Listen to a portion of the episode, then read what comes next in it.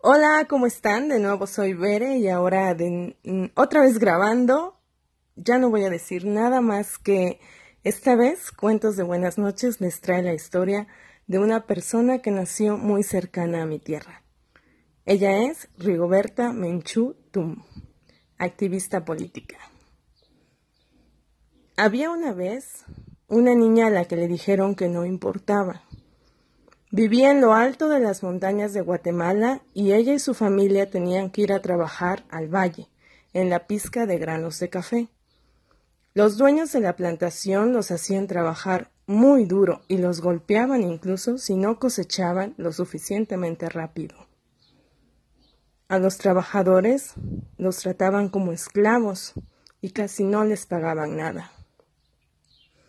Tu vida no vale ni una bolsa de frijoles, les dijeron sus jefes un día.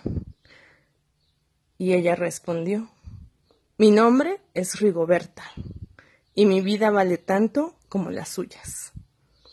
Rigoberta estaba orgullosa de su gente y de su cultura.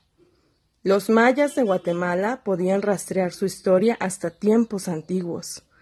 Tenían una civilización rica y maravillosa, pero habían sido llevados a la pobreza y los azotaban o incluso los desaparecían si se atrevían a protestar. Ella comenzó a luchar por mejores condiciones y derechos iguales para su gente. Organizó huelgas y protestas, y aunque Rigoberta no sabía leer ni escribir, hablaba con tal convicción que más y más gente se unió a su causa. En su lucha muchos fueron capturados y desaparecidos, incluso los padres y el hermano de Rigoberta. Y el gobierno intentó callarla y los dueños de las tierras quisieron destruirla, pero nadie pudo acabar con su espíritu indomable. Ella insistió en contar su historia, no porque fuera suya, sino porque era la de los indígenas oprimidos en todas partes del mundo. Rigoberta desempeñó un gran papel para poner fin a la guerra civil en Guatemala. Por esto y por su trabajo haciendo campaña por los derechos de los pobres, recibió el Premio Nobel de la Paz. Ella nació un 9 de enero de 1959 y este episodio lo cierro con unas palabras que ella dijo alguna vez.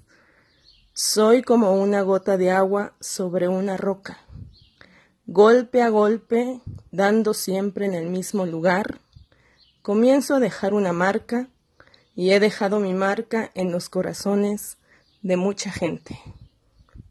Rigoberta Menchú tú.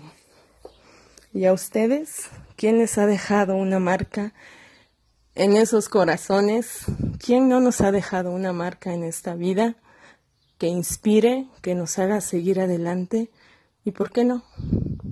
Poder dejar una marca así de bonita en alguien más con nuestro proceder y nuestro andar en esta vida.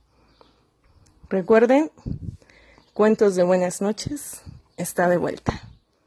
Hasta pronto.